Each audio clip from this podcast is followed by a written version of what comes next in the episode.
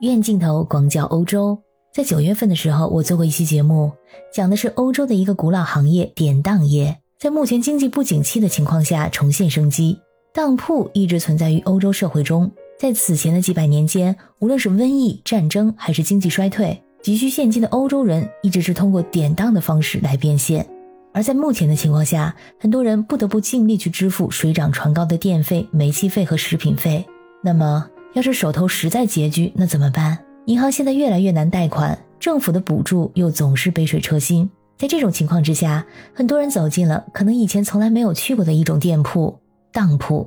越来越多的来自于各行各业的人走进当铺来周转资金。最近有几家德国媒体报道了几家当铺的故事，想跟各位小耳朵们分享一下。大家好，我是在欧洲的可可鱼，欢迎收听我的节目。首先，我们来看看德国的当铺是如何运转的。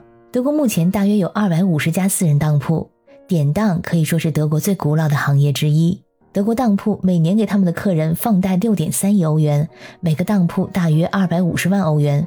典当的过程，全世界应该都差不多。客人将需要典当的物品交给工作人员，而工作人员进行估价。只要你有身份证件的话，马上就可以拿到抵押东西的现金。一旦被典当，物品就会被放到储藏室。你有三个月的时间可以来赎回自己的物品，而当铺收取百分之一的利息和百分之二点五的费用。这个利息和费用的比例呢，是由德国法律规定的。比如说，你从老板手里拿到了一百欧元的现金，你要赎回自己的物品的话，需要每个月多支付三点五欧元。在三个月之后，还有一个月的缓冲期，在这一个月，你可以考虑是否要继续抵押。如果你确实没有赎回的话，物品就会被放到拍卖会上拍卖。拍卖的所得价格减去贷款的金额、利息以及拍卖成本之后，剩余的钱可以返还给物件的所有者。如果说还有额外收益的话，客人有权在拍卖之后的三年内获得收益。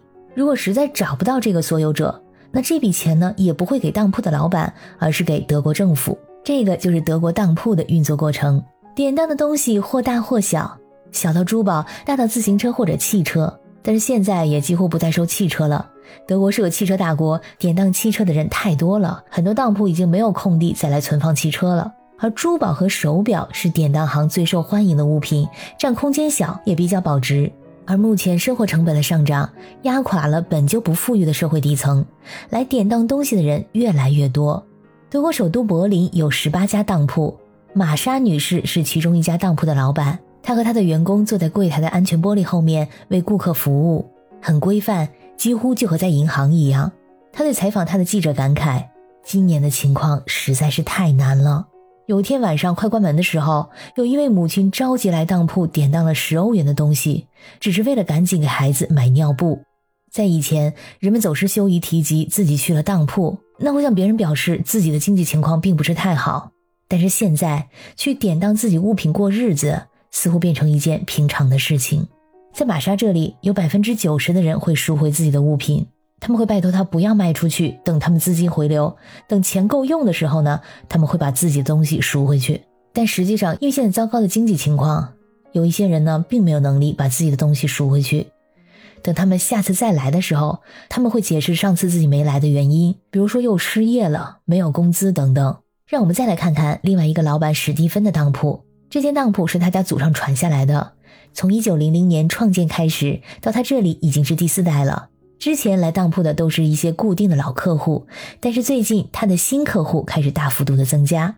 他的当铺在柏林一条繁华的商业街上，跟旁边五色斑斓装修的店铺不同，他的店铺从外表来看非常的朴实无华。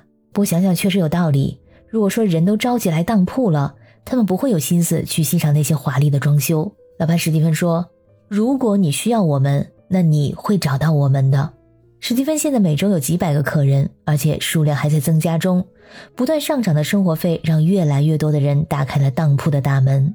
这是在法律允许的范围内获得现金最快的方式，不需要检查信用值，只要有身份证件就可以。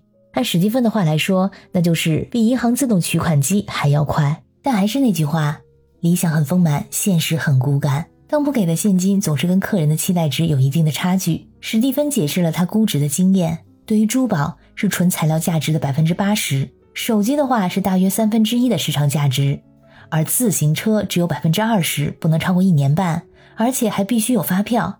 这样可以避免小偷趁机销赃。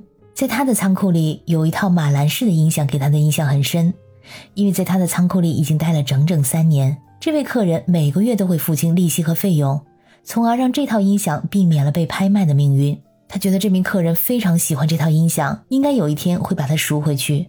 史蒂芬的客人大部分都是熟客，有三分之二的客人会定期来。有企业主典当自己的劳力士手表，因为几天后他才能收到转账。有人想给自己的恋人买礼物，而等不到下一个发薪水的日子。还有父母急着给自己的孩子买一台 PlayStation。在每个月的月初是各种账单扣钱的日子，比如房租、水电费、保险等等。所以每个月的前三天，当铺总是生意兴隆。在接下来的时间里，天然气费和电费会是一个不小的数目。史蒂芬认为他的客人会越来越多，而且有不少人将无法赎回他们的抵押物品。目前他店里的物品赎回率为百分之九十五，他认为在不久之后，这个数字将会降到百分之八十五。第三位当铺的老板叫做麦克先生，他的当铺位于德国的鲁尔河谷，通货膨胀让他店里生意很好，新客人来自于各行各业。老板表示自己出去买东西也感觉到物价涨得厉害，就算是正常工资的人都在挣扎中。很多人会来到当铺，包括那些以前不会来的人。每当到午餐的时间，这里都生意兴隆。他表示自己希望客人赎回自己的物品，这样的话他们就可以继续放贷。有一位女士在她的店里典当了孩子的游戏机，得到了一百欧元的现金。这位女士表示，所有的东西都涨价了，食品越来越贵，来到当铺是无奈之举。另一位单亲妈妈用一百七十欧元赎回了她的金戒指。她表示，作为单亲妈妈，自己的生活目前有很大的困难，但是她还是很努力的将戒指赎了回去。除了这些小物件，也有比较贵重的物件，比如说，她为一名客人的手表开出了一点八万欧元的价格。手表的主人是一名企业主，他需要支付员工的工资、公司的运营成本、税、租金，但是在工匠行业，客户们经常不按时付款，所以他只能在月底将自己的手表典当，过几个星期之后呢，再赎回来。现在这是很常见的事情，这几位老板的故事里都有这么一句话：现在这很常见。打开当铺大门的人们肯定是面临着或大或小的困境，每个人都有自己的难处。越来越多的人走进当铺，这是一个相当危险的信号。你对今天德国当铺的故事有什么想法或建议的话，欢迎在留言区里给我留言。感谢你收听本期的鱼眼镜头，我是可可鱼，我们下期再见。